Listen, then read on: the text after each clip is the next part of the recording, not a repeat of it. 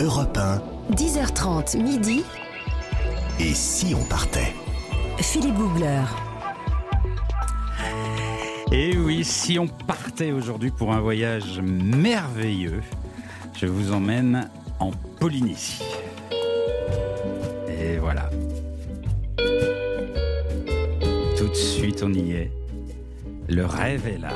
Nous partons de l'autre côté de la planète, comme à l'abri du monde, dans le pays de la douceur. Je- moi, je pense que la douceur, elle habite là-bas. C'est- sa maison. Il y a Bora Bora, Tahiti, les Tuamotu, les îles sous le vent, les lagons lumineux, le vert des montagnes, les cascades, et puis la douceur des Polynésiens, Ézienne, bien sûr. À mes côtés, mes compagnons de voyage, notre Vainé, notre perle de Tahiti, Oui, Nathalie Corré. Yaorana. Yaorana. Yaorana.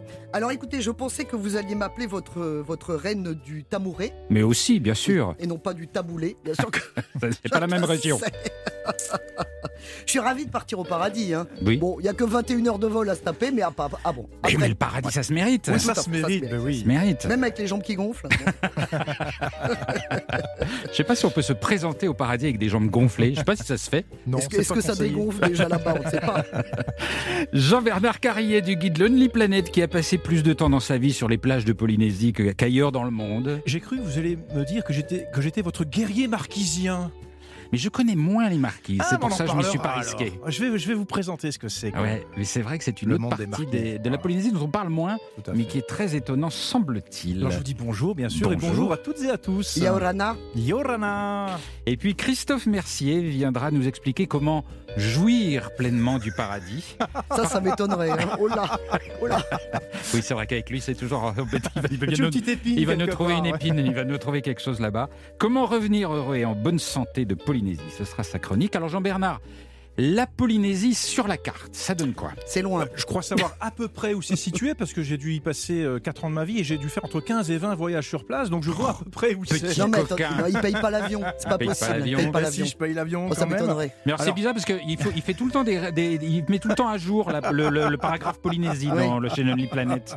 Beaucoup Alors- plus que d'autres pays plus reculés. Ouais, c'est ma deuxième maison là-bas. Alors c'est vrai qu'on part au bout du monde, il faut le dire, aux antipodes, on traverse les fuseaux horaires. Il y a un décalage de 12 heures actuellement, moins 12 côté polynésien et 22 heures d'avion. C'est un peu plus même que 21, 22, Oui, enfin, 23 vous heures d'avion. quand on en a fait 21 pour faire Et 22. puis, hein. après. Et on est au milieu du Pacifique Sud. Alors quand on regarde une carte justement, les îles de Polynésie, on dirait des confettis saupoudrés sur l'immensité bleue de l'océan Pacifique, comme des tout petits points jetés à la surface de l'eau. Ouais. Et il y en a 118. Ah oui 118 Autant îles que ça autant Ouais. que ça, réparties sur une surface grande comme l'Europe. Ouais, c'est immense. Donc c'est un territoire immense, gigantesque. Les plus connus, évidemment, vous les avez cités, Tahiti, Bora Bora, mais il y en a tellement d'autres. On ira en découvrir d'ailleurs certaines. Alors on a coutume de regrouper toutes ces îles en cinq archipels. L'archipel de la Société, l'archipel des Tuamotu, l'archipel des Marquises, l'archipel des Australes et celui des Gambiers. C'est donc un territoire très très vaste.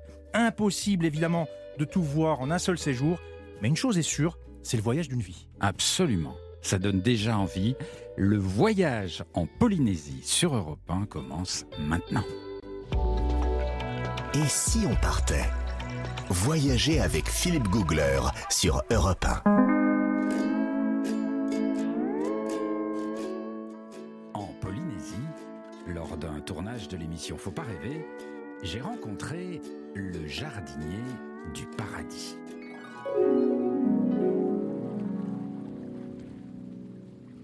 Il s'appelle Paul et il vit tout près d'un lagon bleu.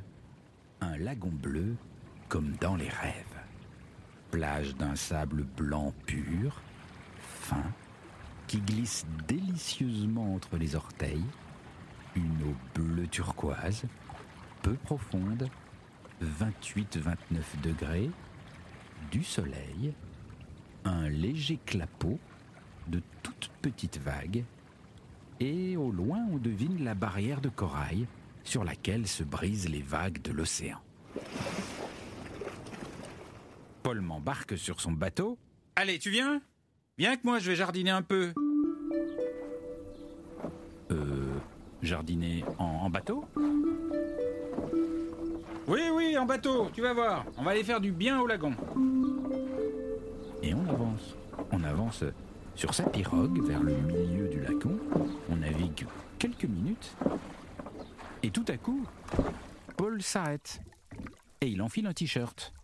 Il me tend un masque et un tuba et il me dit Allez, mets quelque chose euh, sur ton dos. Mets ce que t'as, une chemise, si t'as que ça.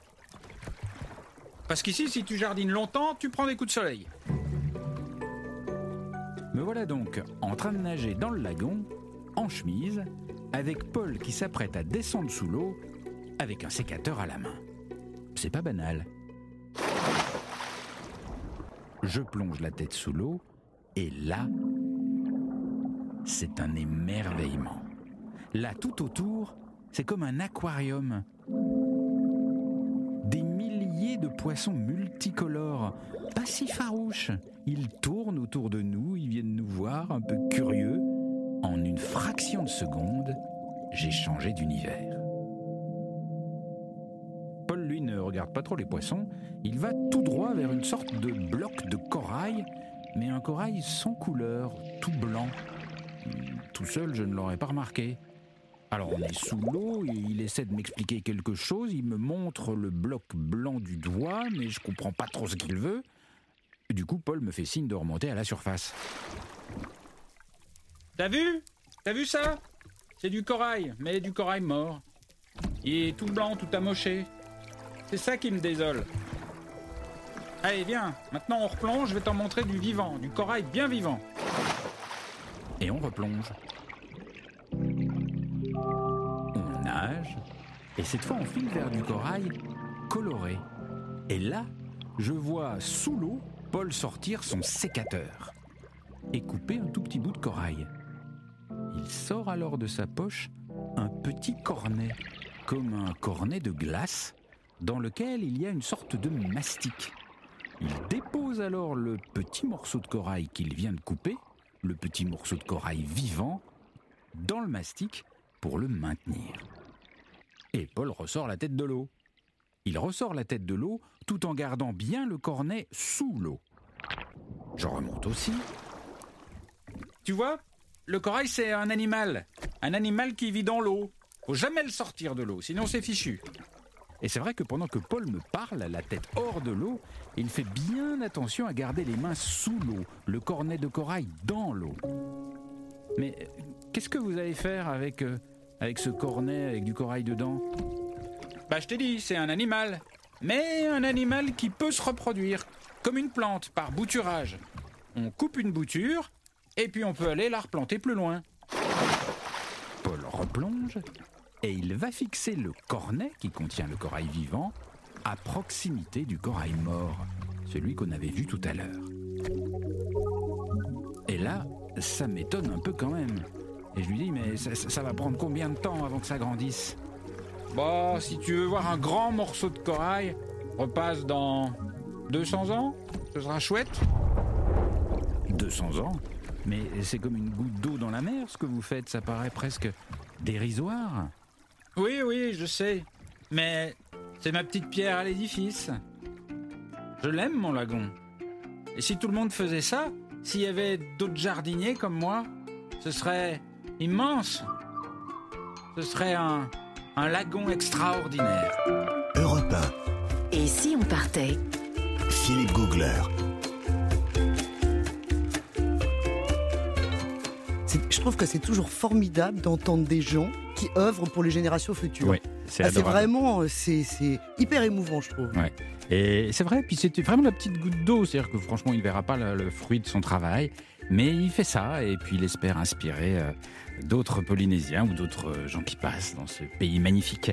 Plus de Polynésie dans un tout petit instant sur Europe 1. Europe 1, 10h30 midi.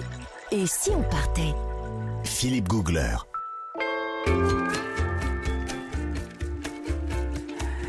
Nous voyageons très très loin, nous voyageons au paradis aujourd'hui sur Europe 1 jusqu'à midi. Nous sommes en Polynésie et nous sommes en ligne avec Caroline Blondy. Alors Jean-Bernard Carrier, euh, vous avez de la concurrence aujourd'hui parce que Caroline est géographe.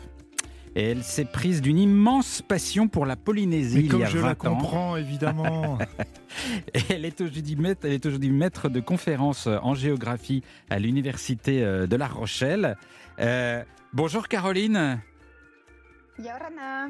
Yorana. Bonjour à tous. Yorana, Bonjour. Caroline. Bon, moi, moi j'aurais fait comme vous, si j'étais géographe, j'aurais pris Polynésie comme spécialité. C'est bizarre. C'est très malin. Ah bah il faut bien, il faut bien aller découvrir le monde. Vous avez dû, sacré- vous avez dû sacrément vous régaler quand même. Euh, oui, oui, j'ai beaucoup de chance en effet Mhm. euh, d'avoir découvert ce, ce territoire il y a maintenant 22 ans. Ouais. Dans le cadre de ma thèse sur le tourisme en Polynésie française. Une thèse sur le tourisme en Polynésie. France. Il y en a qui savent y faire. hein. Oui, oui, Il y en a qui ça, sont, il y en a qui sont débrouillards. Alors, la, la- En effet. la Polynésie, euh, euh, c'est c'est formidable parce que quand on, le, le voyage commence dès qu'on sort de l'avion, en fait. Vous pouvez, vous pouvez nous raconter ça, comment ça se passe? Bah oui, parce qu'en fait, quand vous arrivez en, Polynésie, donc euh, vous arrivez sur le tarmac euh, de Papeete euh, et donc sur à l'aéroport de Faha. Et on vous accueille avec un petit groupe de musique qui vous fait découvrir d'emblée la bonne humeur polynésienne. On vous offre une fleur de tiare et Tahiti. Et ensuite, vous allez donc vous, vous présenter à la douane, passer la douane. Et quand vous avez passé la douane, vos amis, si vous avez euh, la chance d'être accueilli par des amis ou de la famille euh, sur place, euh, vous offrent un collier de fleurs. Euh, là, c'est la, la tradition, hein, effectivement, quand, Ouais. on, quand on arrive en Polynésie, on est couronné. Ouais. Oui, parce peut- on également peut- aussi on- quand on vient dans un hôtel. On peut croire effectivement, parce que souvent quand on voit ça à la télévision, on se dit mais les colliers de fleurs c'est pour les touristes, ça c'est un truc. Mais non, c'est une vraie tradition. Et souvent, d'ailleurs, enfin, Oui. je sais, ça m'est arrivé la première fois que je suis on m'a offert un collier de fleurs, j'étais presque gêné, je me suis dit bon bah ils me prennent pour un. C'est pour les filles. Voilà, tout, mais pas du tout, c'est vraiment quelque Pas chose. du tout. Ouais, ouais, ouais. Tout à fait. Tout à fait, même dans les cérémonies officielles. Hein, vous savez qu'on a l'habitude de couronner euh, dans les cérémonies officielles systématiquement tout le monde. C'est vraiment une tradition, oui. Et c'est des fleurs. C'est une que- façon de, de dire, de dire ma- Manava, bienvenue en Ouais, fait. ouais. Et alors, le- le- il y a quelque chose dont on parle très souvent en Polynésie, c'est la première image qui nous vient comme ça à l'esprit, c'est le lagon. Alors, pour, pour ceux qui n'ont pas eu la chance de découvrir les lagons, est-ce qu'on peut préciser ce que c'est exactement? C'est de la boue, non? Oui, C'est de la bouillasse. torrent de bouillasse. Je, je- reconnais le côté taquin là de Jean-Bernard. Non, non, non, le lagon, c'est, euh, c'est- en fait, ça vient de l'origine hein, de, de ces îles. En fait, on est face à des îles, des îles coralliennes qui sont construites en fait sur des îles euh, volcaniques et donc euh, le, le corail construit progressivement autour de l'île de l'île volcanique, pardon, euh, cette cette couronne en fait de, de corail et euh, qui va donner en fait des nuances de bleu complètement différentes d'un lagon à un autre en fonction de l'âge de l'île, de l'épaisseur de euh, de, enfin, de la construction et de, de, de, de cette île en fait. Ouais. Et Donc- donc, on va avoir effectivement un panel fantastique du bleu turquoise au bleu profond selon la profondeur en fait du lagon. Et le corail, dites-moi, je, je- je- je- je parle sous le contrôle de la géographe, construit une sorte de, de barrière autour de l'île, un peu au large, qui protège l'île des grosses vagues. Et entre le corail et la- et l'île, il y a donc une zone qui s'appelle le lagon, qui est plus calme, qui est plus douce. C'est comme une immense piscine. c'est comme une en grande piscine. On n'a pas dit de bêtises, C'est madame ça. Parce que j'ai j'ai peur, comme professeur. non, non, c'est effectivement ça. En fait, ça permet aussi la, la, la, la forme du lagon va être aussi un indicateur pour savoir quel est l'âge de l'île, puisque les îles les plus jeunes, notamment par exemple aux Marquises, elles n'ont pas de lagon. Euh, et progressivement, donc, euh, la, cette construction corallienne se fait sur le socle euh, de l'île volcanique. Et donc, on, on voit progressivement, effectivement, cette sorte de piscine, comme vous dites, euh, qui, qui se construit autour de, autour de l'île. Et alors, dans cette piscine, il y a des, il y a d'une Oh, bah, Il y a des tout- poissons. de tas de poissons. Oui. Et c'est magnifique. Oui. Oui, c'est le moins qu'on puisse dire, oui. oui, effectivement, on a une, euh, une richesse euh, effectivement de, de la faune euh, aquatique qui, est, qui est présente et les patates de corail, hein, justement, sont souvent des lieux de reproduction de ces, de ces poissons. Ouais. Alors, qu'est-ce qu'on voit? On voit des- de On voit des, on voit des raies, on voit des, des petits poissons. Oui. Oui, on, on peut voir euh, tout un tas de, de poissons tropicaux. euh, on va avoir des, des mérous, on va avoir des carangues, on va avoir des raies, euh, plusieurs d'ailleurs euh, des répastenaques, des rémentas. On peut voir bien sûr aussi des dauphins aussi parfois venir nager dans les eaux du, du, lagon. on peut avoir aussi bien sûr des requins, des petits requins, des petits points noirs. et quand on va dans les passes, c'est-à-dire l'endroit où justement ce récif corallien euh, va, va, communiquer entre l'océan et, et, le lagon, on peut avoir là aussi des, des, des, très beaux requins euh, que justement les plongeurs vont souvent euh, observer. Ouais, Nathalie. et l'avantage du lagon, c'est pour les gens comme moi qui ne font pas de plongée sous-marine bouteille, on peut avec du snorkeling, voir énormément de choses. Absolument. C'est super sécurisant là. Ah oui, oui, on est dans une grande piscine. J'insiste vraiment, c'est une immense piscine turquoise avec ses patates coralliennes et on met un masque palme et tuba et on est déjà dans un univers mm. féerique. Euh, quel est, Caroline, votre lagon préféré en Polynésie, le plus beau pour vous? Euh, là, vous me demandez quelque chose de compliqué, choisir. Euh, bah, je pense quand même celui de Bora Bora, quand même, qui est, vous savez, peut-être que vous connaissez le surnom hein, de, l'île de Bora Bora, c'est la perle du Pacifique, où effectivement on a tous les panels des bleus, de ce bleu turquoise, mais également aussi des bleus plus profonds dès que la profondeur du lagon est plus intense ouais, c'est quand même, à mon avis, un des plus beaux. Mais celui de Wainé aussi, de Moréa, euh, ils sont très, très beaux aussi. Attendez, on prend des notes. Wainé et Moréa. Donc, J'ai noté numéro 1, Bora Bora, ensuite Wainé, ensuite Moria. Moi, j'ai noté la perle du Pacifique parce que c'est comme ça que vous m'appelez. Mais oui, vous êtes ma perle. Et Bora Bora, l'avantage, c'est que c'est pour ceux qui voyagent, c'est pas très très loin de Tahiti où en général on il y a 40 minutes de vol. Voilà, où en général on atterrit. Donc euh, c'est assez pratique, c'est pas mal ce que vous nous dites. On a bien pris note. Restez avec nous, Caroline. On va continuer à explorer la, Polynésie avec vous. Et puis avec Nathalie qui va dans un instant nous faire euh, rêver les papilles. Il y a miam à table. À tout de suite sur Europe Europe 1, 10h30 midi.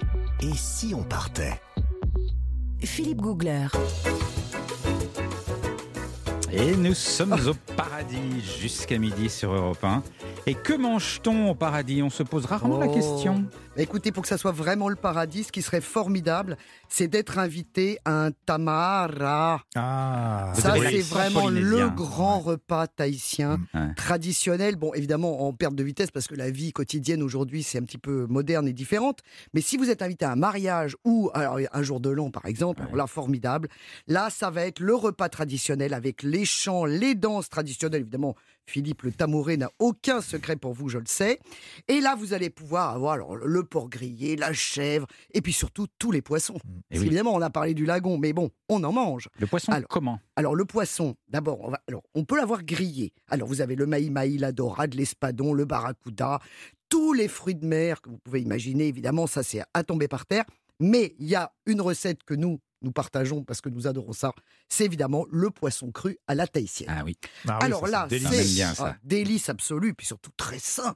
Alors là, formidable. on est en fin d'été, la Philippe, hop, tac, poisson cru. Alors là, pas de, oui, non, non, mais pas de blague, pas de grillade, pas de friture, rien. C'est servi, donc évidemment, c'est très simple. C'est lait de coco, fraîchement, euh, fraîchement pressé ou maintenant on met évidemment en, boîte ou en comment on appelle ça en, brique évidemment. Ça marche avec du brique, on n'est pas obligé d'avoir du frais. Oui bah non bah ça va être ah, difficile pour vous. Hein. Si c'est fraîchement râpé c'est quand même. Oui, c'est bien mieux. Mais Jean Bernard, faut trouver le côté pratique. On voit bien que vous faites pas la cuisine. Alors vous faites tomate, concombre, oignon, citron, ciboulette et lait de coco. Vous faites mariner le tout. Donc votre poisson cru là-dedans, c'est formidable. Et alors je vais vous donner une petite astuce pour le citron, parce que le citron parfois c'est un petit peu dur. Alors vous prenez votre citron, vous le mettez comme ça sous votre main, sous votre paume, et vous roulez. Comme ça, vous allez l'écraser un petit peu, il y aura plus de jus. Vous voyez, ça sera ah, moins dur. Là, vous allez l'attendrir. La le demi-citron euh, côté sous, votre paume de main, ah vous voyez, évidemment sur la table, pas, pas sur oh, vous pouvez le faire sur votre cuisse, remarquez. ça peut être sexy également. La, partie pulpe sur la main ou sur la table? Non, mais le citron est entier. Ah, c'est pour justement attendrir quand c'est sec, quand c'est un petit peu dur. Comme ça. quand même un citron vert. Oui, mais c'est un petit peu acide le citron vert. Pour Philippe, je recommande le citron jaune. Vous savez, les problèmes gastriques. je fais un tableau de moi absolument épouvantable. épouvantable. Mais de toute façon, il y a beaucoup de gastroentérologues qui nous écoutent, hein, qui, vous, attendent au tournant. Alors évidemment, la sucrerie de Jean-Bernard. Ah, ah mon Dieu, qu'est-ce qu'il mange là-bas Je sais, je sais. Il est totalement addict. il ah, est tombé dedans quand il était petit. Sais de quoi vous allez parler. Le poé. Ah, le poé. Ah, je connais pas, ça c'est quoi le poé oh, bah, Il vaut mieux que vous connaissiez pas. C'est addictif. Alors qu'est-ce que c'est? C'est une pâte savoureuse et sucrée faite de racines de taro aromatisé avec la banane, la vanille, la papaye, la citrouille, tout ça baigné dans une sauce au lait de coco. C'est extrêmement sucré, c'est Ah. gras, mais c'est bon. C'est bon, C'est très bon. calorique, on va dire. Très mais qu'est-ce que c'est bon. Mais ouais. oui. C'est suave. C'est un petit peu toute l'ambiguïté de la Polynésie, parce que d'un côté, il y a des, quand même des choses très saines, il y a beaucoup de fruits de mer. Mm. Le, le korori, par exemple, qui est lui, le, le muscle de l'huître qu'on fait en salade, qui est Mm. extraordinaire. Les bénitiers, tout ça, formidable. Avec du gingembre, du jus de citron, de l'huile d'olive. Mais alors, à côté de ça, il y a des records d'obésité. Alors Mm. évidemment, depuis que tous les, vous savez, les, les trucs de hamburger à, bah oui. emporter se sont installés, plus la bière et, et la sédentarité, c'est une catastrophe.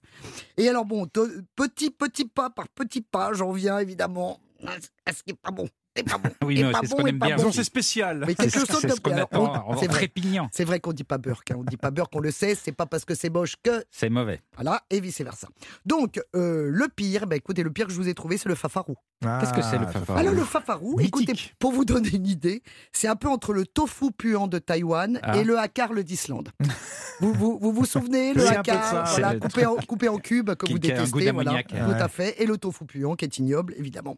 Alors, parce que ça a fermenté dans un bocal, vous vous rappelez? Oui. Alors là, les Polynésiens en consomment beaucoup, quand même, ils- ils adorent ça. Mais c'est quoi? Alors, donc je vous explique. Alors d'abord, il faut placer de l'eau de mer dans un bocal, Oui. d'accord? Dans laquelle vous allez ajouter quelques chevrettes, hein, des petites crevettes d'eau douce. Vous allez les faire macérer pendant 2-3 jours au soleil de préférence. Au déjà- soleil Oui, au soleil. soleil, oui, ouais, au soleil, oui. Alors dans un second temps, vous allez filtrer cette préparation pour ne garder que ce liquide, hein, cette, cette eau. Donc, Qui est euh, resté à, oui, l'air au soleil de Oui, c'est ignoble déjà. C'est Bon. d'eau fermentée. hein. Voilà, c'est de l'eau fermentée ignoble. Heureusement Christophe Mercier n'est pas encore là. Voilà. Ensuite, vous plongez là-dedans des petits cubes de thon ou de, de, de poisson que vous voulez, de dorade, de ce que vous voulez, découpés donc en petits cubes. Ça va fermenter pendant 3 heures minimum ou 8 heures si vous voulez un goût un peu plus prononcé. Vous fermez le bocal, vous attendez, et là, quand vous allez ouvrir, ça va être Ça fait quoi? une explosion. ça fait, du, cauchemardesque. ça fait du fromage. C'est ignoble. Alors, c'est un petit peu doux. C'est- C'est douceâtre et piquant en même temps. C'est un truc très particulier. C'est vrai que peut-être qu'il faut demander à notre invitée si jamais elle a essayé donc le fafarou, qui est quand même euh, bon. Voilà, elle va nous donner son opinion. Oui, Caroline, vous avez essayé le fafarou? Alors, bah, vous voyez, euh, ce sont les joies du terrain. ça, ce sont les joies du terrain, parce qu'on on ne refuse pas un fafarou. Ben C'est voilà. pas possible. Ben voilà. Ça, Ben voilà. C'est pas possible. Mais ça a le goût de quoi, Caroline? je- Ça non. ressemble à quoi quand on Bah, le mange? Faut fermer les yeux. Ça n'a pas. c'est- c'est- Alors, pour vous rassurer, ça n'a pas le goût de l'odeur. Ah. Oui, oui. ça- non, mais ça c'est vrai. Et c'est souvent ce qu'on dit, Philippe. eh D'ailleurs, oui. hein. à ce moment de la chronique, souvent on dit attention, méfiez-vous, Ouais. ni de l'odeur ni de l'aspect. Absolument. parfois, c'est pas quand même parce bon. que ça sent mauvais que c'est mauvais. Exactement. C'est ça. Mais, mais vous savez, les, les- les Polynésiens sont très taquins et ils aiment bien s'amuser euh, avec ça. Il y a un autre jeu avec lequel c'est le noni aussi, le petit fruit de noni qui sont très mauvais aussi et ils aiment bien s'amuser. Mais alors- Mais tête. alors, attendez, je sais toujours pas quel goût ça a le fafarou. Ça ressemble à quoi, Caroline? C'est un, c'est effectivement c'est un peu amer. euh, Il y a une sorte d'amertume. C'est Mais là fermenté. encore, voilà, c'est c'est fermenté. euh, ça- J'aurais du mal à trouver un équivalent. euh, c'est, il faut le goûter. Donc, il Eh ben, vraiment. L'équivalent, c'est le tofu puant, Philippe. hein. Ouais, ouais. Mais C'est du poisson Taïwan. fermenté en fait. C'est du poisson fermenté à l'eau de mer. Ouais, Bah oui, bah, bah, c'est bon, vous, avez aimé, vous? Moi, j'en mangerai pas tous les jours. Mais c'est vrai que ça se refuse pas. C'est presque Eh, un, un mets de sûr. choix les dimanches matins, par Ouais, exemple, ouais. quand on est dans les familles. euh, les familles dégustent le fafarou le dimanche ouais. matin. Bah ça oui. fait partie du brunch. Voilà, c'est ça. Voilà. Ah, Voilà. Bon, Oui, vous, vous préférez votre croissant, ça je peux comprendre. hein. Philippe, je sais, c'est comme ça. Bon, enfin, bon. bon, merci Nathalie. je vous en prie, bon appétit surtout. Merci, ouais, vous avez mis en appétit. Euh, Ca- Ca- Caroline, quand euh, vous, vous voyagez comme ça, euh, vous, vous avez un peu de temps pour vous, vous profitez des plages, vous allez, euh, où où vous êtes, où vous passez votre temps avec votre décamètre et, et votre niveau, puisque vous êtes géographe, Alors, je rappelle. je- alors, je suis géographe, mais moi, je ne suis pas avec un décamètre et un niveau. Moi, j'observe les gens, je les interroge, je les interviewe. euh, et notamment sur les plages, oui, j'observe leur, leur pratique de plage, la manière dont ils ils s'approprient ces les occupent, les utilisent. Euh, voilà, puisqu'en fait, moi, je travaille sur On, on vous entend, on euh, vous entend, euh, on, on vous entend plus très bien. On va essayer de réparer ça très vite et euh, on va en profiter parce que d'ailleurs c'est l'heure du flash. Donc, Donc euh, elle vit en maillot de bain, en euh, fait. oui, oui, je- je je ne sais pas Elle n'ose pas nous le On dire. va, on, va, on va explorer ça, il y a un sujet. Euh, on se retrouve, excusez-nous hein, pour le problème technique, on se retrouve juste après le flash, Caroline, pour continuer à explorer la Polynésie. À tout de suite. Europe 1, 10h30 midi, et si on partait Philippe Googler. Depuis 10h30, nous voyageons sur une terre merveilleuse qui a séduit des, des générations de voyageurs, d'explorateurs, d'artistes. Tous sont tombés amoureux de cet endroit. C'est, euh, selon Bougainville, le grand navigateur français, l'image même du paradis terrestre. Oui, surtout quand il a vu les vaïnés. Oui, il a bien aimé. il a bien aimé. Euh, c'est la Polynésie.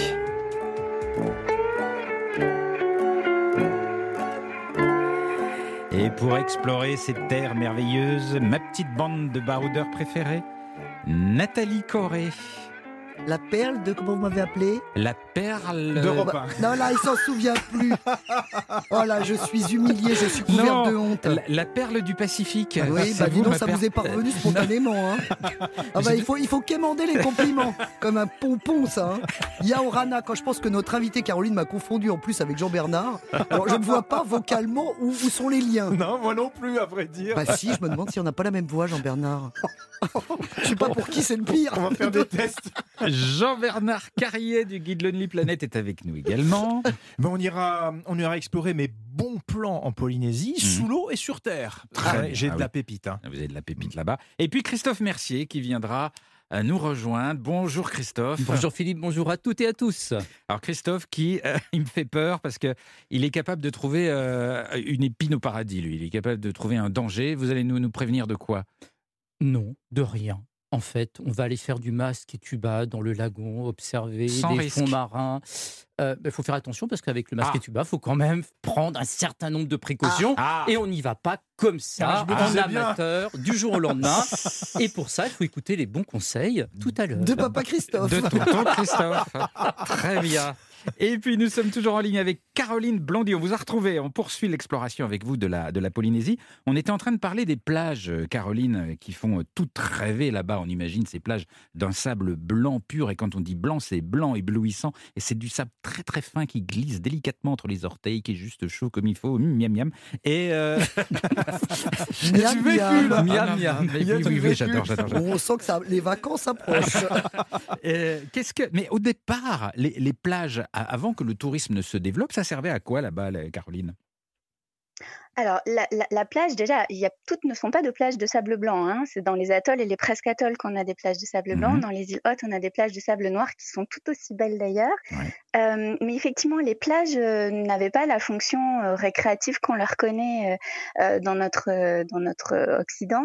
on a on avait une la plage en fait avait plutôt un, un lieu de stockage des pirogues hein, et le lagon avait pas pour vocation le bain hédonique. Hein, pas du tout. Le lagon c'était le garde-manger. Donc en fait, le lagon servait à, se nourrir, à circuler d'un point à un autre de l'île, et la plage, on y parquait les, pirogues. Et cette utilisation en fait, de la plage, la, plage qui nous fait, la plage qui nous fait tous rêver, c'était un parking. Voilà, en, gros, oui, si vous voulez. on peut, on peut schématiser les choses comme ça. Plutôt sympathique comme parking quand même. Hein. Il n'est pas bitumé celui-ci. Et, aujourd'hui, les Polynésiens, comment est-ce qu'ils pratiquent la plage au quotidien? Alors, bah, la plage au quotidien, c'est un lieu du vivre ensemble. Euh, c'est un lieu où on va se retrouver entre amis, euh, euh, en famille euh, où on va généralement arriver avec des glacières, on va pique-niquer sur la plage, on va écouter de la musique, euh, on va également aussi se baigner éventuellement, hein, mais on a une, une, une, utilisation qui est plutôt une utilisation qui est liée à oui se vivre ensemble, se retrouver, faire la bringue. très souvent d'ailleurs, quand les plages n'ont pas encore été aménagées, on a les, les, les pick-up qui sont sur, sur sous les sous les sous les frondaisons des arbres. Euh, on ouvre les fenêtres à fond, puis on met la musique et voilà, et on passe du temps ensemble. C'est un moment de, de, retrouvailles. Ouais, c'est ça. Et alors, est-ce que des fois, il n'y a pas des petites frictions entre ceux qui viennent de la métropole et qui rêvent d'une plage déserte tranquille avec le calme, juste le bruit de l'océan, et puis les Polynésiens qui ont envie de faire la fête et de mettre la musique? Bah, pas forcément, non. Alors pour plusieurs raisons, parce que d'abord il y a plusieurs types de plages en Polynésie. Vous avez les plages publiques où vous allez justement retrouver euh, euh, ces, ces, ces, scènes éventuellement de, du vivre ensemble, euh, où là il peut y avoir des touristes aussi. Puis il y a aussi les plages d'hôtels mmh. qui sont là plus dans un entre-soi un petit peu plus important, même s'il y a aussi des Polynésiens hein, parfois sur ces plages d'hôtels, puisqu'en fait on peut aller dans les hôtels pour, pour un brunch et puis éventuellement profiter de la plage de l'hôtel, suivant le règlement de, de l'hôtel. C'est assez pacifique, non? Il n'y a pas véritablement de, de, de, de conflit sur les, sur les plages, ou très peu. Il n'y a pas de bisbille. Alors, il y, a une île. Alors, je rappelle que vous nous parlez, parce que je ne l'ai pas redit tout, pour ceux qui prendraient l'émission en cours de route, que vous êtes géographe et absolument passionné de Polynésie depuis 20 ans et que c'est même le sujet de votre thèse de, doctorat. Voilà, pour bien, bien resituer les choses. Euh, alors, quand on parle de la, de la Polynésie, on pense assez spontanément à Tahiti. Et puis très vite, on nous dit, ou il se dit, c'est un truc qui circule, qu'en fait, il ne faut pas rester à Tahiti, mhm. que, que c'est mieux ailleurs. Alors, c'est un peu ambigu. Vous pouvez nous éclairer? C'est une erreur magistrale déjà. Mhm. Mais effectivement, je pense que c'est une île qui est assez peu vendue parfois par les agences de, de voyage, euh, qui, euh, qui envoient très vite euh, les, les, touristes soit sur Moréa, qui est aussi une île magnifique, hein, Bora bien sûr, et Tahiti est un peu la, la mal aimée entre guillemets peut-être. Alors c'est moins vrai pour les touristes français. Alors pourquoi? Parce qu'il ne faut pas oublier que la plupart des touristes hein, sont des touristes américains qui viennent sur des, des durées courtes, et donc je pense qu'effectivement, on les envoie très vite sur Bora, qui en plus est très forte en termes de symbolique hein, pendant la Seconde Guerre mondiale pour les Américains. Euh, qui, ont, installé une, base arrière euh, sur, l'île de Bora. Donc je pense que ça vient de là. Euh, c'est vrai que les, touristes euh, d'origine métropolitaine souvent restent plus longtemps sur Tahiti et visitent Tahiti, qui est une île magnifique hein, où il y a beaucoup de choses à voir. Euh, qui, est, qui, est, qui, mérite de, de s'y intéresser de près. Et, puis je pense aussi ça vient du fait qu'il y a Papeete qui est, qui est une agglomération, donc aussi peut-être euh, c'est peut-être pas ce que les touristes viennent chercher a, priori, c'est plus effectivement euh, c'est vrai que deux heures de vol pour voir une capitale. c'est vrai que Papeete c'est pas le plus bel endroit de Tahiti, mais c'est la ville quoi, donc on va on va pas mhm, on va pas c'est vrai en Polynésie. Mais en fait Papeete ça fait du bien quand on a fait le tour des îles un petit peu éloignées, ça fait du bien de retrouver la ville et un petit peu d'animation sur un front de mer. Ça vous fait un de décompression avant de rentrer. Exactement. C'est vrai. Oui, parce qu'il faut quand même rappeler que pour aller jusqu'en Polynésie, il y a combien d'heures d'avion 22 heures d'avion. 22 heures. Minimum. C'est long, hein, c'est long. Avec une escale euh, souvent. Aux États-Unis, euh, pour San Francisco, Los Angeles. Deux heures d'escale. Ah oui, ah mais on reste dans l'avion Non, on, est obligé de quitter l'avion. Ah. Euh, repasser la douane, c'est tout un bazar. Ah à cause des Américains, ça c'est le. En même temps, pour mes jambes qui gonflent, c'est pas mal parce que je peux marcher un petit peu dans l'aéroport. Alors, on parle de, de lagon depuis tout à l'heure, de plage, de sable blanc ou noir, etc. Mais la Polynésie, ce n'est pas que ça. La Polynésie, c'est aussi des montagnes, des montagnes qui peuvent être assez ardues, avec notamment les, îles Marquises qui ont été euh, rendues célèbres par Gauguin euh, ou même par Jacques Brel. Ah euh, et, donc, c'est un paysage complètement différent, ça, Caroline. Tout à fait, tout à fait. Les Marquises sont des, îles absolument fantastiques qui sont, qui sont d'ailleurs très différentes les unes des autres. Euh, vous avez un intérêt paysager très différent euh, si vous êtes sur, euh, ou sur Nukuhiva ou sur Wauka. Euh, je vous cache pas que moi j'ai eu un très gros coup de cœur pour Wauka, l'île au chaud, hein, qui est une île absolument fantastique. Pourquoi? Vous voyez, euh, elle, est, elle est fantastique cette île déjà parce qu'elle est petite, parce que c'est une toute petite communauté. Hein, je pense qu'il doit y avoir à peine 300 âmes, euh, qui, euh, qui, qui a un charme fou euh, par par le, le, le, découpage de l'île, qui où vous avez des, des, des, paysages assez sublimes, qui est assez peu, enfin où il y a de, il y a, y a quelques quelques bois quelques forêts, mais il y a aussi de, très vastes étendues où vous voyez des, chevaux semi-sauvages qui courent dans tous les sens. C'est absolument fantastique. Vous avez également aussi pas mal, comme dans toutes les îles des, Marquises, euh, des troupeaux de, chèvres semi-sauvages aussi qui, que vous pouvez rencontrer lors de vos randos. C'est vraiment une île absolument fabuleuse. Et, c'est dans un paysage de quoi? De montagne, de falaises, de c'est vert, très vallonné. Alors c'est très c'est très vallonné. Euh, quand vous êtes sur le littoral, vous pouvez avoir euh, des, des, falaises également aussi, euh, mais vous avez également aussi des baies qui, se, qui, qui, vont, euh, qui vont être des, des, zones plus abritées où justement on, baigne les chevaux. Hein, les chevaux vont, vont, se baigner dans ces, dans ces baies. Euh, c'est des paysages qui sont très très diversifiés. Vous avez des petites des petits îlots qui sont au large où d'ailleurs on va souvent ramasser les œufs de KVK. Oh. la population va, va, va, en bateau récupérer ces, ces œufs. C'est quoi des KVK les KVK sont des oiseaux euh, ah, marins. Ok, ok. Oh, qu'est-ce qu'on voyage On a 118 îles à visiter. Je ne sais pas si on aura le temps d'ici midi. Hein. Mais Moi, je reste. Hein. je reste jusqu'au bout. C'est vrai que quand même quelque chose sur les marquises, que je les connais très très bien, ces îles marquises. J'y suis allé 15 fois. Les marquises, c'est taillé à la serpe comme paysage. Des, des sommets qui dépassent les 1000 mètres d'altitude, mais qui sont quasiment verticaux. C'est un paysage très brut. C'est vrai et qui change complètement de ce qu'on imagine de, ce qu'on imagine. Voilà, c'est pas les lagons, c'est très très euh, très tonique comme paysage. On va vivre de nouvelles aventures en Polynésie avec vous, Jean-Bernard, dans un tout petit instant sur Europe 10h30 midi. Et si on partait? Philippe Googler sur Europe 1. Nous voyageons de l'autre côté de la planète aujourd'hui sur Europe 1 jusqu'à midi. Nous sommes en Polynésie qui est une des terres favorites de notre ami Jean-Bernard Carrier du guide Lonely Planet. Alors, quelles sont les aventures? Parce que vous en avez eu beaucoup là-bas. Oui. J'y êtes allé combien de fois en Polynésie? Euh, Entre 15 et 20 fois, j'ai bah, arrêté de compter. Euh, il m'énerve. Il nous énerve. Il dit qu'il paye son voyage? et cette année, je fais un calcul. Cette année, j'y suis allé déjà deux fois. Vous exagérez. Mais un jour, on va vous perdre, vous allez y rester. Vous allez en, en, écho ou euh En écho, en écho. C'est là que le mythe s'effondre. Ben il voyage qu'en business, ben voire en première classe. Mais il est courageux parce que c'est long le voyage. Bah, Mais il n'a pas de problème de jambes. On oublie tout.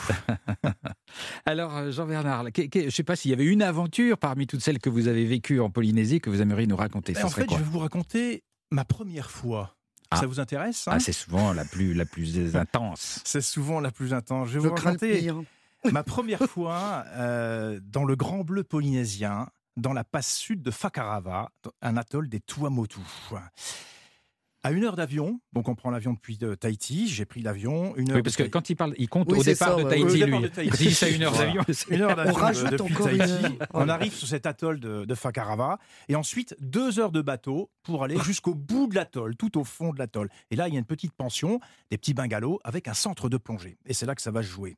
Alors, je veux juste planter quand même le décor de ce que c'est qu'un atoll, parce qu'on en parle, mais il faut savoir exactement à quoi s'attendre.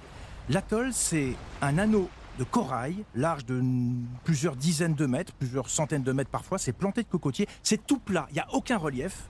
D'un côté, vous avez le lagon turquoise, une immense piscine, et de l'autre côté de, l'anneau corallien, vous avez l'océan Pacifique qui lui est très d'un bleu très très profond. Donc d'un côté le turquoise, de l'autre côté. Donc c'est juste un anneau de corail dans l'eau sur l'eau, bah, posé sur, l'eau, il dépasse. de l'eau de quelques mètres et il enserre une immense piscine turquoise. Voilà.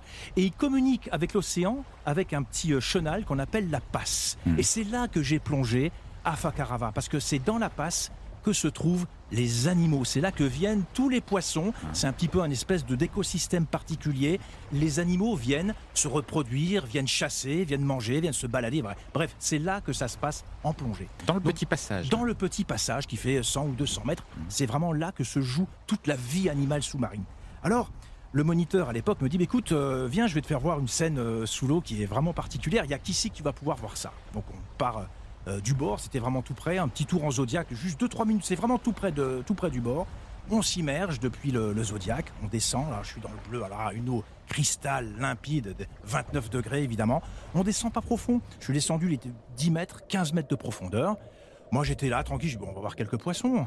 En bouteille. Hein. En bouteille, voilà, en scaphandre. Hein. Et puis euh, à un moment donné, je vois le moniteur qui me montre quelque chose du doigt, je tourne la tête sur la gauche. Là, je vois un requin arrivé, un ah. requin gris, 2 mètres, 2 mètres 50. Je dis, ah, pas mal. Il y a du beau monde là sous l'eau. Quand il voit un requin, il dit, ah, pas mal. Moi, je dirais, ah, au secours, mais. Euh, là, ils sont gentils? Et puis. C'est des requins gentils ou des requins pas gentils? Pour l'instant, tout se passe bien. C'est un requin gentil. Il est, chez lui. Hein, donc, euh, on vient l'observer. Un requin qui passe devant nous, un requin gris. Ensuite, deux, trois secondes après, un deuxième qui passe devant mon masque. Un troisième. Un quatrième. Une dizaine une cinquantaine Non. Une centaine Plusieurs centaines de requins gris dans la passe sud. Face à moi, ils défilent comme dans un espèce de tapis roulant. En fait, ils tournent autour. Ils tournent comme ça. Ils font une espèce de comment dire, comme une espèce de rectangle à l'intérieur de la passe, comme dans un tapis roulant à 10-15 mètres de profondeur face à nous. Là, je commençais à avoir une petite appréhension. Mais c'est des gros requins, c'est gros comment 2 mètres 50, oui, c'est des beaux mouse quand même. Donc c'était des meutes de, requins Ce que qui tournoient dans la passe.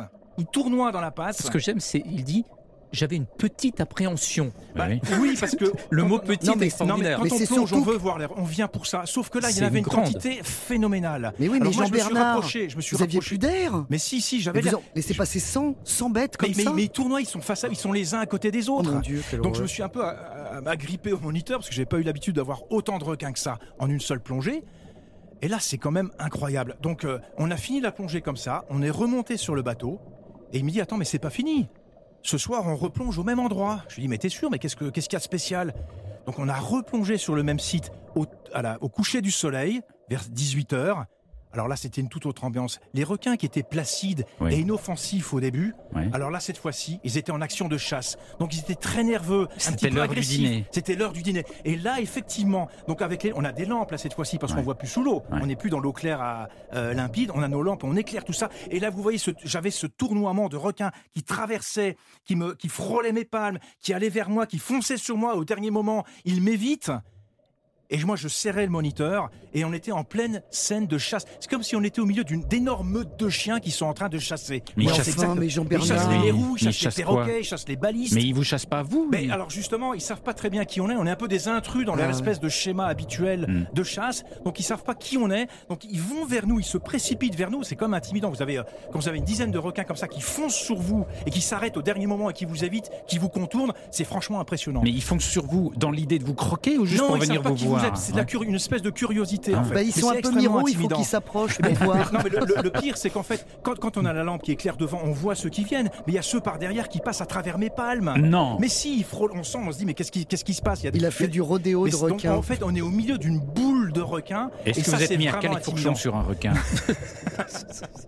Non, mais c'est vraiment particulier. Et ça, ce site-là, il est mondialement connu. Il y a des grands reportages du National Geographic qui est venu spécifiquement dans la passe sud de Fakarava pour étudier ce comportement-là. On estime, en fait, les spécialistes pensent que ces requins viennent ici avec une telle quantité parce qu'il y a un écosystème très particulier à la fois de système de garde-manger et de courant qui fait que les requins s'oxygènent beaucoup plus facilement. Donc c'est un endroit unique au monde qui est ouvert aux débutants. Il n'y a pas besoin d'être un grand danger pour faire ça. Donc c'est donc ça n'est absolument pas dangereux. Ben, il n'y a jamais eu d'accident. C'est une alors en journée c'est beaucoup plus tranquille. Alors vous avez quand même le palpitant. Moi j'avais le palpitant quand même qui montait pas mal. Le soir c'est vraiment impressionnant. Je l'ai fait une fois, je le ferai pas deux fois. Et c'est des vrais requins, des gros requins, une tête de requin dans les dents de la mer qui vous fixent avec leurs petits yeux. C'est des vrais requins. Non, ce sont des, des, locaux. Non, mais il y a différents, il y a différents modèles. Il y a des petits, des petits gentils. Oui, c'est des... requins gris. Mais de toute façon, les petits sont avec les marrons. Normalement, ils sont pas agressifs.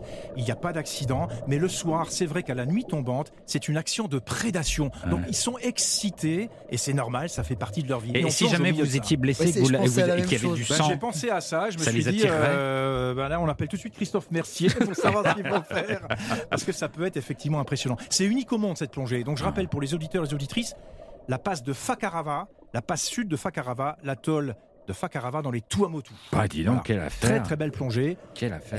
C'est tentant en même temps. Bah, il faut le faire. C'est unique dans une, expérience bah, de plongeur. c'est pas trop dangereux, c'est pas mal. On est à 10 mètres Nathalie n'est pas emballée du tout. Non, mais moi déjà, j'ai plongé avec des mérous. Euh, déjà, rien que les mérous, ça m'avait angoissé. avec leur œil sur le côté. les mérous se font croquer par les requins gris. Ah bah oui, bah oui. Bon. Ah, ça gagne pas à tous les coups. Hein. Ah oui. Merci euh, pour cette aventure, Jean-Bernard. Dans un petit instant, nous retrouverons notre ami Christophe Mercier qui euh, nous expliquera comment revenir en bonne santé. alors, mais moi, ce sera pas angoissant. Hein, alors, vraiment, D'une pas plongée avec Jean-Bernard. à tout de suite sur Europe 1. Europe 1, 10h30 midi. Et si on partait? Philippe Googler. Tout l'été, nous avons voyagé sur Europe 1. Tous les jours, un grand voyage entre 10h30 et midi. Nous sommes en Polynésie. Et là, maintenant, j'ai peur. Oh bah non, avec ce qu'on vient d'entendre avant. Pas oui, mais je pense que j'ai encore plus peur. Pas du tout, Philippe. Parce que Christophe Mercier va sans doute réussir à trouver des dangers au paradis. Il va briser notre rêve. Comment revenir en bonne santé de Polynésie C'est votre chronique. Et je vois pas ce qui peut nous menacer vraiment. on, va aller euh, continuer à explorer les, les lagons aujourd'hui, mais on va pas le faire en plongée. Parce que là, franchement, moi, j'ai peur des requins.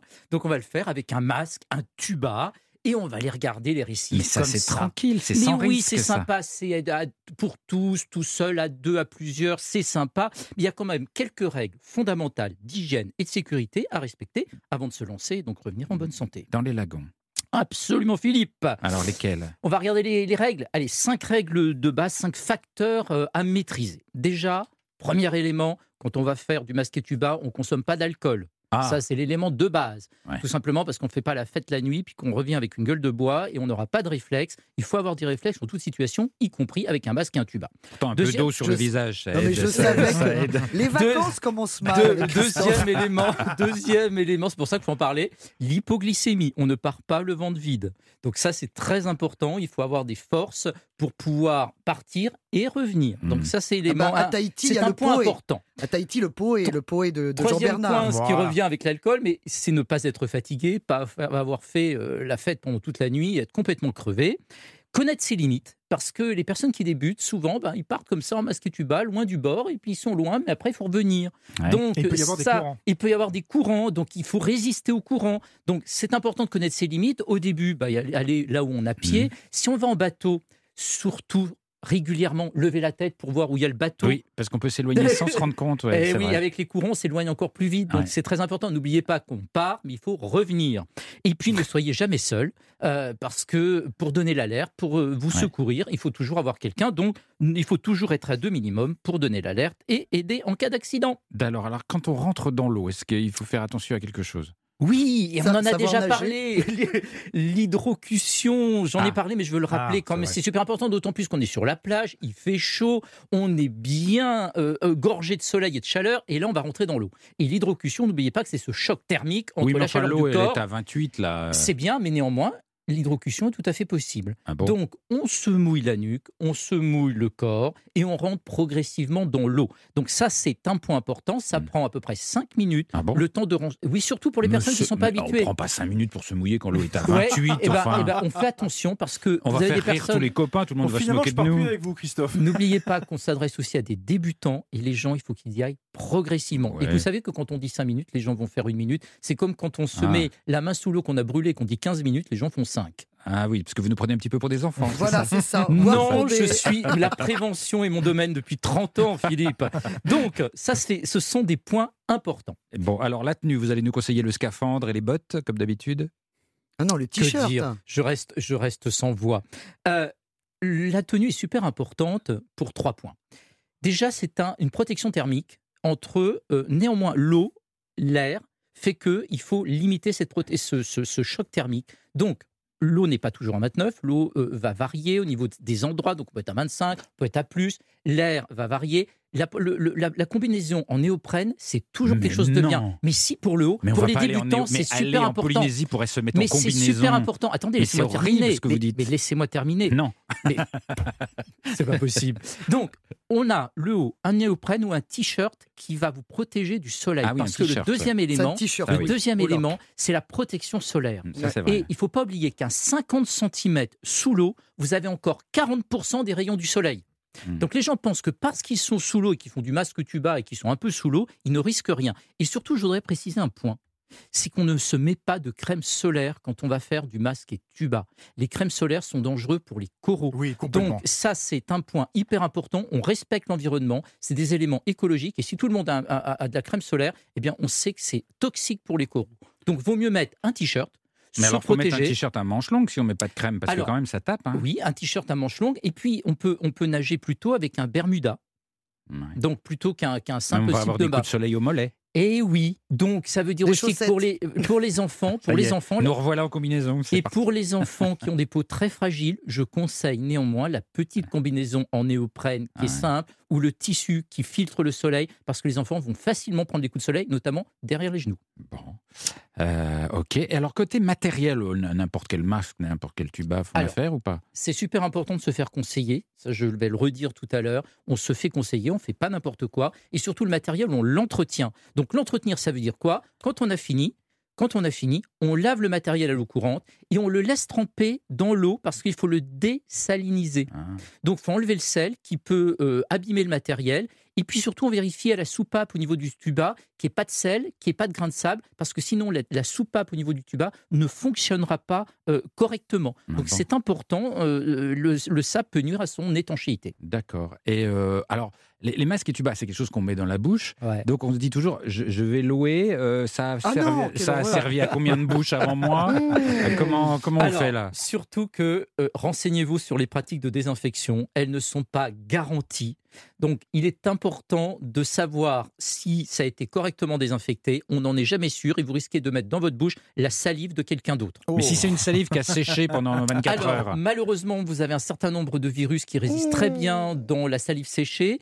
Euh, beaucoup de virus résistent plusieurs jours ou plusieurs semaines. Ah bon? Oui, sans aucun ah problème. moi je regardais toujours si le tuba était bien sec. malheureusement, non, malheureusement non, malheureusement non. C'est la même chose pour la salive, pour le sang. Les virus peuvent résister ah longtemps. on, peut, on peut se récupérer une super mononucléose comme ça. Ah, la, maladie du sommeil quand on était petit. Donc euh, non, la mononucléose c'est pas la maladie du sommeil, c'est la maladie du, baiser. Ah oui, c'est ça. Donc oh si vous faites régulièrement acheter votre propre masque, votre propre Mais si on le rince, ça suffit pas? Alors, le rincer, oui, mais frottez-le. Il faut enlever le liquide biologique. Donc, vous rincez, vous frottez, vous rincez. Et vous frottez. un produit désinfectant à l'intérieur. alors, euh, si vous mettez un produit désinfectant, ça veut dire qu'il faut attendre 15 minutes et rincer abondamment ah à l'eau claire. Donc, c'est pas très facile. Avec du gel hydroalcoolique, non? Non, alors, je vais le redire, Philippe. le gel hydroalcoolique ne peut pas être utilisé ailleurs que sur les mains. Ça ne désinfecte pas ah les, surfaces inertes. Oui, il l'a dit déjà. Mais oui, je l'ai déjà dit. On arrive à la dernière semaine. Je le répète, c'est super important. Il est au bout de nerfs. mais c'est super important. Blague à part, je viens de me racheter un tuba moi. J'ai acheté un tuba frontal. Alors Jean-Bernard s'est bien moqué de moi, mais c'est vrai que bah, ça, évite de tourner la tête. Donc pour les cervicales, c'est super. On respire en fait euh, tout droit. Donc le tuba passe devant votre nez? Voilà, exactement. c'est pas, très beau. Ça doit pas être très beau. Non, mais c'est génial et c'est pas cher du tout. Je voulais dire, pas cher. de louer. Non, franchement, ça coûte rien. Hein. Un petit truc pour désinfecter correctement le matériel, comme vous l'achetez neuf, vous le mettez au lave-vaisselle. Ah ouais. Le lave-vaisselle, c'est parfait pour la désinfection de tout. Ah Nettoyage, désinfection, dès 40 degrés, ça va éliminer euh, mécaniquement euh, les micro-organismes qui sont dessus et c'est parfait. Vous achetez du matériel neuf, vous le mettez au lave-vaisselle. Et le plastique, ça craint rien? Alors 40 degrés, pas ah, 60. Ah, Et ça on fonctionne pas très bien. un lave-vaisselle quand on part en vacances. Non, euh, non. mais si je vous dis, vous achetez un désinfectant, vous allez me dire, mais vous rigolez. Donc, je vous ai donné les méthodes de base. Non, mais on peut acheter un tuba, c'est pas très mais cher. Oui, c'est hein, pas très cher, bien sûr. Vaut mieux avoir son tuba en ce moment. Bon, bon. bon voilà, j'ai pas fait trop peur. oh, je sais pas, je sais pas, je suis perdu avec vous. Je sais pas quoi faire de vous. Il reste, pas quoi faire de trois jours, Philippe, trois jours, trois jours. Résistez jusqu'à vendredi. Merci beaucoup, Christophe. Dans un tout petit instant, la Gazette de Polynésie avec Nathalie et à tout de suite sur Europe 1. Europe 1, 10h30 midi. Et si on partait? Philippe Googler. Nous voyageons en Polynésie, Mais dans les années 50, léger. pas mal ça. Euh, avec Nathalie Corré et sa gazette de Polynésie ah, maintenant. alors, des informations insolites sur le paradis. Alors déjà, j'ai une pensée pour tous ces Parisiens, vous savez, qui partent vivre à la campagne et qui, aux surprises, ne supportent pas le chant du coq. Oui, ça Alors ça, c'est quand même surréaliste, mais enfin bon, ah, ça existe, voyez Eh bien, figurez-vous que ne faites pas 22 heures de vol pour vous installer en Polynésie, car vous aurez le même problème. la même intolérance au chant du coq. La présence des coqs en Polynésie, c'est impressionnant. Des coqs et des poules, il y en a partout, par milliers. C'est vrai. Hein, c'est vrai. vrai. Ils vivent à l'état sauvage au milieu de la population, en ville, à la plage et surtout, évidemment, dans toutes les vallées de Tahiti. Alors, ce qui est, ce qui est impressionnant, c'est que ce chant du coq fait partie du patrimoine sonore de l'île. Ah bon? Qui l'eût cru? Ben oui, c'est vraiment impressionnant parce que, alors, faut savoir pourquoi en fait il y a autant de coqs parce que ça a une ça a un intérêt. C'est qu'en fait ça se nourrit de 100 pieds. Le sans-pied. Le sans-pied, eh ben, c'est une scolopendre. Alors déjà, c'est une scolopendre. Hein. Euh, à la piqûre extrêmement douloureuse, et eh ben, eux, ils les mangent. C'est comme un mille-pattes, en fait, le, le sans-pied. Donc c'est le prédateur. Ils les mangent. Et oui, c'est le prédateur. Donc c'est évidemment très utile. Et alors, par contre, effectivement, euh, ça, ils mangent, mais par contre, ils ne s'arrêtent pas de chanter. Et c'est vrai que quand tous ils s'y mettent, ils se relaient tous les uns les autres. C'est vraiment un truc à n'importe quel jour du jour ou de la nuit. C'est euh, voilà, c'est la cacophonie locale. Et, c'est vrai qu'ils chantent même la nuit. C'est très bizarre parce qu'on pense que le coq ça chante le matin. Non, oui. non, à 2 h du matin. Je ça chante. Et c'est vrai que quand vous l'avez en dessous de votre chambre, vous vous dites bon sang. Euh, je voudrais bien rentrer chez moi. 22 bah heures de vol, là, je vous rappelle. Bon, alors un point beauté évidemment, un point vainé. Bon, mhm. alors vainé, vous savez que ça veut dire euh, la femme en polynésien. C'est pas forcément la petite poupée avec euh, le petit, euh, les, petites fleurs dans les cheveux. Non, c'est juste la femme. La femme, c'est la vainée. Alors évidemment, comme vous le savez, parce que Philippe, je sais que vous adorez ce concours, il y a eu cinq Miss France qui étaient des Miss Tahiti quand même. Hein. Donc évidemment, le mythe de la jolie tahitienne a encore de beaux jours devant lui. Alors on révise. 1974, la première, Edna Tepava. La deuxième, 1980, Tilda Fuller, avec une particularité. Elle a démissionné, elle a rendu sa couronne au bout de trois jours de règne. Ah, mais pourquoi ben Parce qu'elle ne se voyait pas vivre un an en métropole. Elle a dit ah non, ça, ça va trop Ça m'étonne pas, ça. Alors, 1991, Maëva Georges, et 1999, Mariva Galanter, bien sûr, et depuis 2019, Maïmalama Chavez, bien sûr. Alors, le mythe de la vainée, d'où ça sort? Ben, Vous l'avez évoqué tout à l'heure. C'est vrai que ça date de 1768, quand Bougainville après plusieurs mois de navigation avec tous ses marins, accoste en Polynésie et il découvre les vainés, c'est-à-dire des jeunes femmes dénudées aux longs cheveux noirs. Et le malentendu commence. Parce que là-bas, à l'époque, la nudité, ce n'était pas du tout impudique. Elle vivait comme ça, le vêtement était végétal. Donc évidemment, l'autre s'est dit, hum, la polynésienne, et voilà, le malentendu commence. Évidemment, Gauguin, avec Gauguin, ça va pas s'arranger. Bref, la légende devient cliché et le calendrier 2022 nous prouve que bah, ça n'a pas beaucoup changé puisque nous avons des jolies jeunes femmes en bikini, cheveux lâchés, couronne de fleurs et eau transparente, évidemment. Maintenant, il faut savoir quand même qu'en Polynésie, les femmes, elles travaillent, elles sont pas toutes sur la plage en bikini. Et surtout, bon à savoir, elles sont beaucoup plus diplômées que les hommes en ah Polynésie. oui, et même beaucoup plus diplômées qu'en métropole. Donc, voyez, bon. Mais enfin, je vais quand même vous donner quelques petites indications, car je sais que vous, vous êtes très sensible au port de la fleur de tiare. Oui. Car ça, c'est important, c'est un code, c'est pas du tout folklorique, c'est encore très courant à ouais, C'est vrai. Mais oui, c'est vrai quand on arrive, on a l'impression que c'est pour les touristes, mais pas du tout. Non, c'est vraiment quotidien. c'est un, bijou floral. Mais alors, est-ce que vous savez exactement comment ça se porte? Sur l'oreille. Bah à gauche ou à bah, droite ou, sinon euh, sur l'oreille. c'est vrai, mettre une fleur sur l'oreille. C'est pas dans la narine, hein, Philippe. non, mais il a raison, il a raison. Alors, la fleur de tiare, je vous rappelle, c'est 5 à 9 pétales magnifiques, ouverts, une fleur blanche en général, mais qui peut être légèrement jaune. Alors, c'est le symbole de la pureté, du romantisme et de l'amour. Mais alors, ça se porte sur l'oreille. Il a raison. Alors, plutôt ouverte pour les femmes et en bouton pour les hommes. Ça, déjà, ne vous ah, trompez pas, Philippe. Ben oui. Et puis, il y a toute une symbolique. Alors, à gauche ou à droite? Si vous ah, êtes en couple, oui, oui, attention. C'est comme la ça personne est en couple, c'est à gauche. Ah. Voilà. Si vous êtes à droite, donc c'est pour la personne célibataire. Bravo. Mais comme ça, on sait à qui on a affaire. Exactement. Bah oui, bah alors vous allez voir. Surtout, si vous en avez une de chaque côté. Ah, alors là, un indice. Que se ah, passe-t-il? Je sais pas. Eh ben, c'est que la personne est mariée. En couple mais libre. Ben, exactement. Ah, la personne est mariée mais reste ouverte à d'autres propositions. Ah, mais ça s'affiche publiquement comme ah, ça Totalement. Une de chaque côté. Avec l'accord du mari ou de l'épouse eh ben, Tout le monde le fait, donc lui aussi. voilà. ok, ok, ok. Et alors attention évidemment, à l'envers, si la fleur est à l'envers, ah, alors là, ça veut dire que la personne est disponible sur le champ. C'est pas vrai. C'est vrai Là, tout de suite, maintenant. Faites attention, Philippe, mais méfiez-vous des gens que vous rencontrez. Mais oui, évidemment. Enfin, en tout cas, c'est, effectivement, c'est pas du tout folklorique, c'est vraiment quelque chose qu'on porte. Oui, c'est vrai. Enfin, encore faut-il savoir le porter. Alors, une bonne nouvelle également, le monoï a 30 ans. Hein. Alors, le monoï, d'origine, d'appellation d'origine contrôlée. Le monoï de Tahiti, c'est un des très rares produits cosmétiques qui a une validation euh, appellation d'origine contrôlée. Et ça fait 30 ans. Cette année. Mais c'est quoi le monoï exactement? Alors le monoï, eh ben, c'est une huile de... C'est En fait, on effleure des fleurs de tiare, on les met dans une huile de copra issue de la noix de coco polynésienne, et là, on en fait cette fameuse huile de, de, de, de monoï. Mais alors, pour qu'elle elle ait cette appellation, il faut d'abord que les noix de coco aient séché au soleil pendant une semaine au moins avant l'extraction de l'huile. Ensuite, que les, de, les fleurs, les fleurs, les fleurs, vivons les vacances, les fleurs de tiare doivent être cueillies au mm. stade de bouton et utilisées fraîches au plus tard dans les 24 heures. Évidemment, si vous achetez de l'huile de monoï non, euh, non appellation d'origine contrôlée, qu'est-ce que vous allez avoir? N'importe quelle huile. N'importe quoi. Et, des parfums, et des parfums, Voilà. Donc il faut faire extrêmement attention. Il y a un minimum de 10 fleurs de, de par litre. Donc c'est vraiment important. Et, surtout, alors là, il y a une nouvelle utilisation qui est très impressionnante, c'est qu'il y a une entreprise locale à Tahiti qui a trouvé une solution innovante pour son camion de livraison. Il roule au monoï. Ah, pourquoi c'est un carburant? Ah bah oui. Alors figurez-vous que lui s'est rendu compte qu'en utilisant, en fait, il récupère les, les, huiles impropres justement à la consommation, parce qu'il y a de l'huile rance à un moment donné. Il a récupéré deux tonnes d'huile impropre à la consommation de monoï, et ensuite il en a fait un carburant ah. à base de ce déchet. Donc c'est un biocarburant bien sûr, sans soufre, sans non toxique hautement biodégradable, bien sûr. D'ici qu'on roule tous au mono, alors... Oui, alors j'aurais voulu pousser un cri. Ah, roulons tous au mono. Mais non, je ne peux pas parce que bien sûr, ça, il va falloir changer tous les moteurs. Donc pour l'instant, il a trois bah, camionnettes bah, surtout la quantité de monoï, ça doit quand même être limité.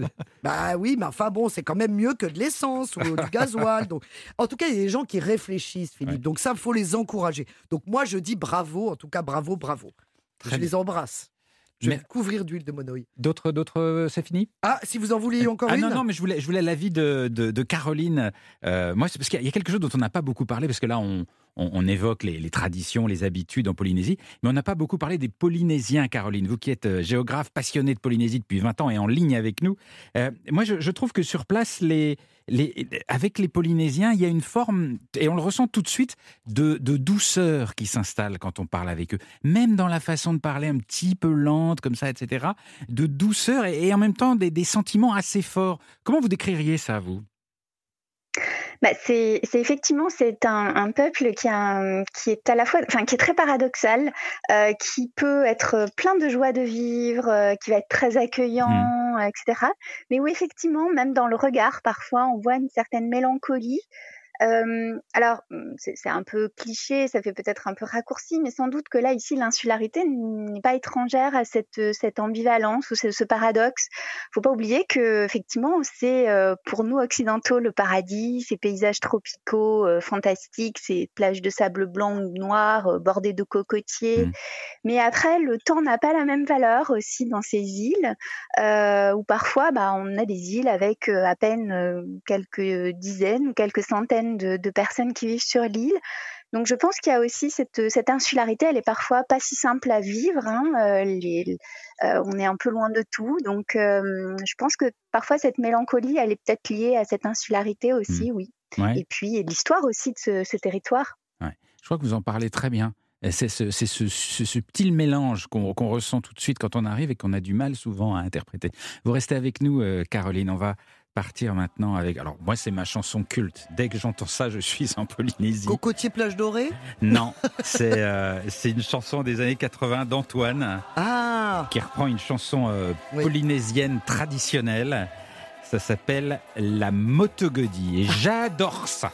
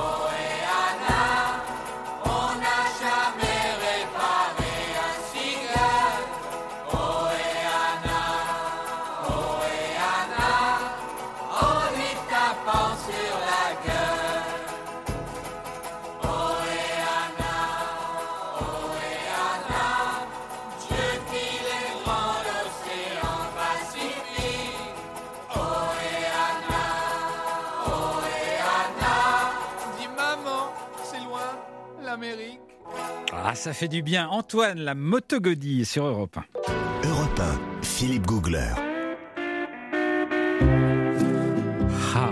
Moi, je ferais toutes les émissions sur la Polynésie. Si, oui, ah bah Est-ce qu'on est obligé toujours que vous nous chantiez la motogodie en même temps qu'Antoine Parce que là, c'était quand même un peu particulier. Hein. Euh, Jean-Bernard Carrier, du guide Lonely Planet. Vous êtes, comme moi, vous êtes un fan de la culture polynésienne. Un fanatique de la culture polynésienne. Alors, ce que j'aime bien dans cette culture polynésienne, c'est qu'elle n'est pas dans les musées, elle n'est pas dans les mmh. monuments, mmh. elle est vivante, elle est incarnée, elle revêt plein d'aspects. Par exemple, la pratique de la pirogue, le sport national, c'est pas le foot là-bas, mmh. C'est la pirogue traditionnelle.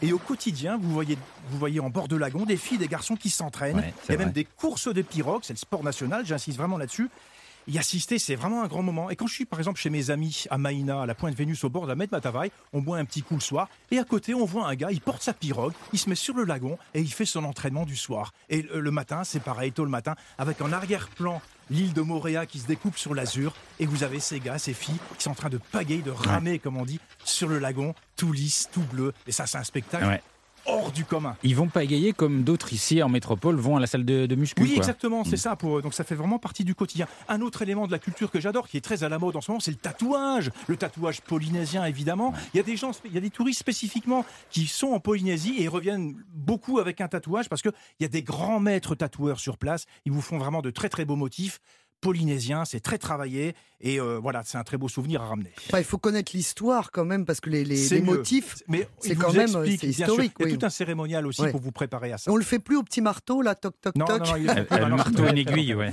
Je sens que Christophe va réagir. Non, rappelons pour le tatouage. Ah Exactement. rappelons pour le tatouage de bien vérifier où l'on va et quelles sont les pratiques de désinfection du matériel, utilisation de matériel à usage unique. C'est très important. C'est sur place dans les studios. C'est vrai, mais jamais je l'emmènerai en vacances. C'est pas possible. Oh, trois jours, Philippe, trois jours. trois jours, Vous avez dansé un peu en Polynésie? Non, mais j'ai assisté à des spectacles de danse. Et là, c'est ah magnifique parce que euh, la danse polynésienne n'a rien de folklorique. Hein. Euh, c'est quelque chose qui est vécu. En fait, c'est une affirmation identitaire maintenant.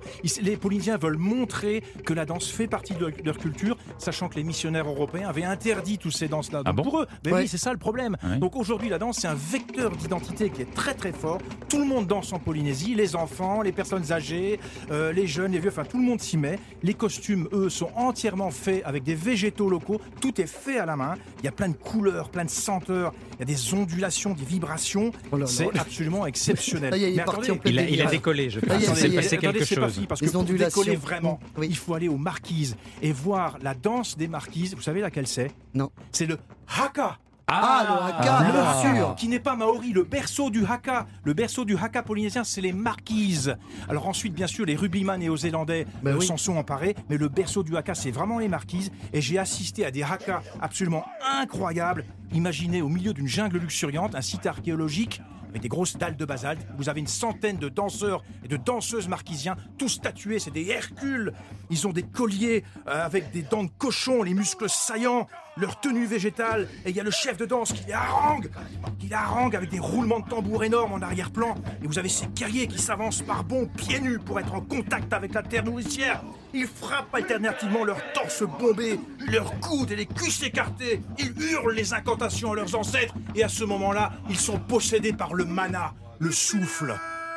Je pense qu'il est, possédé aussi. J'ai l'impression que la terre tremble quand les guerriers marquisiens dansent. C'est une chose absolument incroyable. C'est un spectacle unique au monde. Et ils dansent pas pour vous. Ils dansent pour eux. Ils font des, ils ont, c'est leur moyen à eux à travers ce côté explosif et tonique et percutant, de récupérer l'âme de leur terre marquisienne. Ah.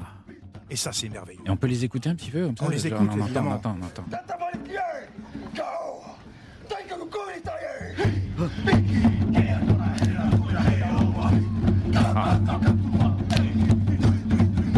C'est vrai qu'il y a un côté effrayant. Hein. Ah, c'est effrayant, effrayant. Il y a un côté hypnotique, hypnotique en plus. C'est hypnotique et eux sont dans un état de transe. Ils décollent complètement. Ah, et c'est contagieux. On est à quelques mètres d'eux. Ça, c'est, j'en ai, j'en ai presque les bras qui tremblent. Mais oui, je vous vois. Dire.